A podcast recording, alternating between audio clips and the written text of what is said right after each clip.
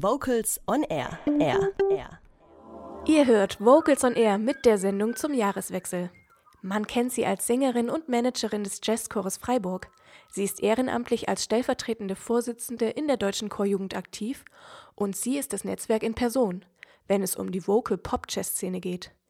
Die Rede ist von Nina Rokaber. Seit November ist sie auch als Bloggerin unterwegs. Holger Frank Heimsch hat sie gefragt, wie sie auf die Idee zu Ninas Voxbox kam. Ja, also das ist eine Idee, die schon relativ lange eigentlich in meinem Kopf umherschwirrte.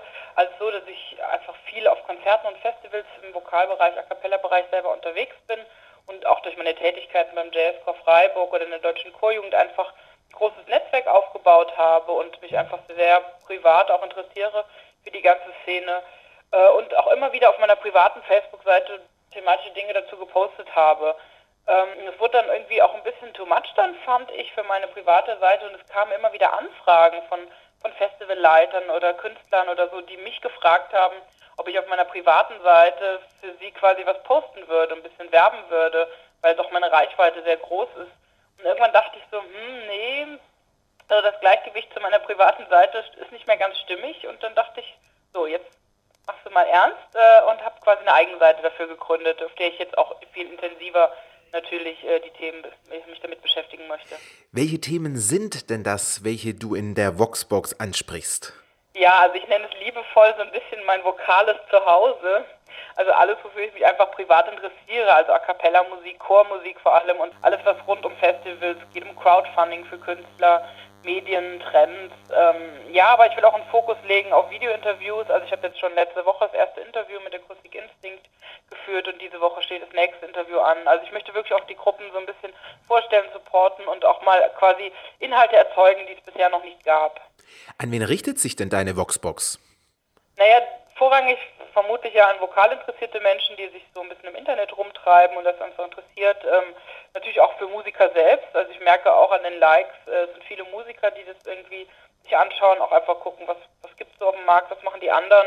Natürlich sind dann auch die Fans der Künstler aber auch so ein bisschen die Macher der Szene, die nach neuen Impulsen suchen oder halt auch Fachjournalisten. Du kennst ja die Vokalszene im In- und Ausland wie kein anderer. Welche Strömungen hat denn die Vokalszene so in den letzten zehn Jahren bewegt? Was hast du da so wahrgenommen? Ja, also es sind jetzt wirklich tatsächlich auch zehn Jahre, die ich mich so auf, dem, auf diesem Markt so ein bisschen bewege. Also ich habe schon wahrgenommen, dass die stetig anwächst und dass es immer mehr Vokal äh, interessiert oder vokal begeisterte Menschen gibt, die man auf den Festivals trifft. Die Festivals an sich werden auch größer, die Zuschauerzahlen wachsen an.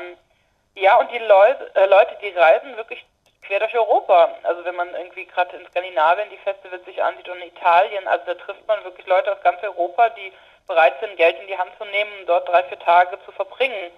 Das kommt natürlich auch so ein bisschen dadurch, dass die mediale Vernetzung natürlich auch durch Facebook und Instagram natürlich größer wird und ähm, macht es auch einfach einfacher, dass die Leute irgendwie untereinander vernetzt sind ähm, und dass einfach die Besucher sich untereinander kennenlernen und auch in Kontakt bleiben. Also so insgesamt kann man schon sagen, dass diese ganze Vokalfamilie sehr gewachsen ist und auch zusammengerückt ist.